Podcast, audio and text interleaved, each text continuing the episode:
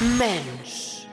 Weiße Haare, Pferdeschwanz, große schwarze Sonnenbrille, Handschuhe, weißer Stehkragen. Jeder hat sofort ein Bild von ihm. Und seine Stimme, die hat auch jeder im Kopf. Ich diskutiere nicht, weil ich vorher nachdenke. Hamburgerisch zackig zu jedem Thema was parat. Immer auf Pointe. Tja, so bin ich eben. Ach nee, ich meinte, so ist Karl Lagerfeld eben. Ach so, ja, und dann war er auch noch der Mann, der 50 Jahre lang die Mode geprägt hat, wie absolut niemand sonst. Stimmt das so? Naja, das behaupten wir nicht nur, da gibt's auch Beweise für. Nein, ich erinnere mich, wie ich, wie ich so elf war, da habe ich mal gefragt, was, was Homosexualität war. Und da hat sie mir, weißt du, das ist nichts Besonderes. Ist, es gibt Leute, die sind so, wie andere blond sind oder, oder braunes Haar haben. Das ist keine, kein Problem.